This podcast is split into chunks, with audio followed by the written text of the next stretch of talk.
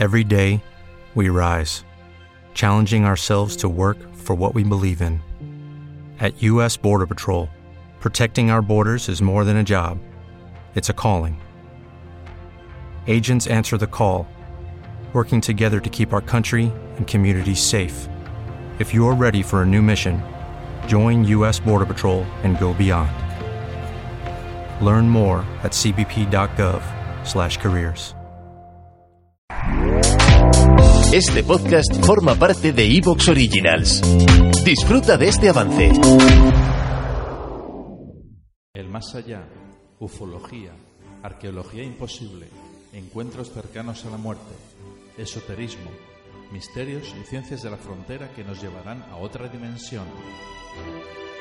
A la luz de las velas y en la oscuridad de la noche, el candelabro nos ilumina y nos cubre de misterio.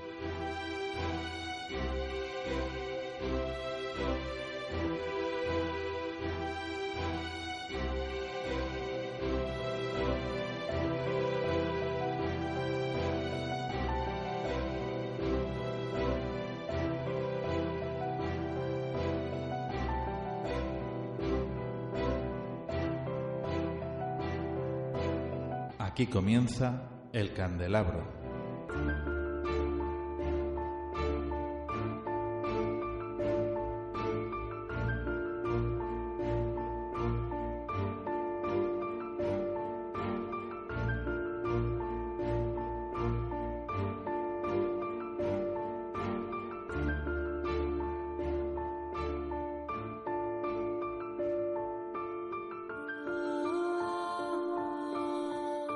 Estimados oyentes, queridos amigos, aquí comienza el candelabro.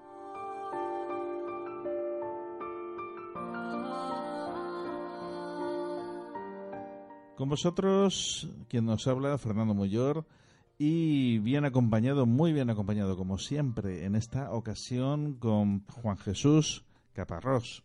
Muy buenas noches, Juan Jesús. Buenas noches. Es un placer estar aquí y, como dicen mucha gente, vamos para adelante. Pues que nadie lo confunda con nuestro otro colaborador, José Francisco Caparrós. También parte de, de este programa es quien nos lleva la sintonía, ni más ni menos, del candelabro. Y bueno, en estos momentos se encuentra en Barcelona, pero de vez en cuando también suele colaborar de viva voz en, en el programa. Tenemos, como siempre, también aquí a Nacho Mirete. Nacho, muy buenas noches. Muy buenas noches. ¿Qué tal? ¿Cómo se presenta este programa? Pues la verdad es que apasionante y con muchísimas ganas. Sí. Bueno, no hemos contado todavía que es que vamos a hablar hoy, bueno, sí que lo contamos ya el programa pasado, vamos a hablar acerca del ocultismo nazi. Y para ello vamos a tener aquí esta noche a dos conocedores, a dos grandes conocedores del ocultismo nazi. El primero de ellos es José Luis Cordero, doctor en Ciencias Políticas y Sociología por la Universidad Complutense de Madrid, especialista en Antropología Social y Cultural y además es doctor por la Universidad Complutense de Madrid en el Instituto Universitario de Ciencias de las Regiones. Colaborador habitual de las revistas tan populares eh, como Año Cero, Más Allá y programas como Cuarto Milenio o Espacio en Blanco autor de 50 grandes enigmas de la prehistoria, de la editorial Cedonia.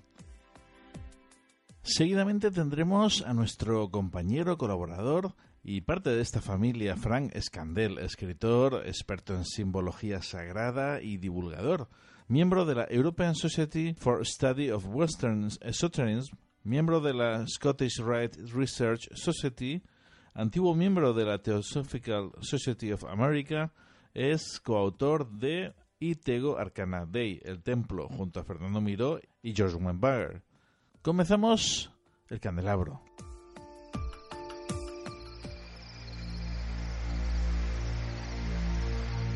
La primera persona a quien vamos a entrevistar hoy es una persona que habla perfectamente alemán y ha estado muchos, muchos años investigando acerca de lo que es la Alemania nazi y el ocultismo en la Alemania nazi. ¿No es así, José Luis Cordero? Muy buenas noches, José Luis.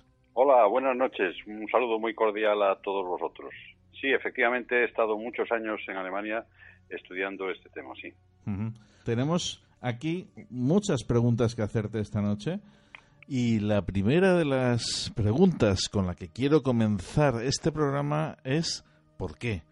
¿Por qué el ocultismo? ¿Qué relación o afinidad tenía Hitler con el ocultismo? Eh, bueno, la, la verdad es que es un poco, un poco complicado y un poco largo de explicar porque la personalidad de Hitler era eh, bastante compleja, ¿no? Eh, bast- bastante compleja, pero eh, no tan extraña, ni tan rara, ni tan fuera de lo común como, como parece que en algunos casos se presenta, ¿no? Por algunos investigadores, ¿no? En realidad eh, era una persona que efectivamente tuvo contacto con desde, bastante joven con con las eh, con las redes del, del ocultismo germánico, del ocultismo eh, llamado Volkisch, ¿no? en, en alemán, del- del- una especie de, de grupos de gente que se dedicaban pues a las investigaciones y a las prácticas esotéricas como la Thule Gesellschaft, la sociedad Thule, eh, en fin, y otras cuantas, ¿no? Entonces, eh, él eh, tuvo contacto con, con toda esta gente desde, desde, vamos, prácticamente desde, desde su juventud y eh, no abandonó, creo, yo creo que nunca abandonó eh, ese, ese conocimiento, digamos, esa, esa tendencia, ¿no? Aunque él era, por supuesto, católico, estaba bautizado en la Iglesia Católica, estuvo muchos, muchos, vamos, varios años de su juventud en un monasterio eh, como monaguillo, es decir, él, era un católico mm, hasta cierto punto practicante, aunque ya cuando fue joven eh, fue abandonando un poco las prácticas.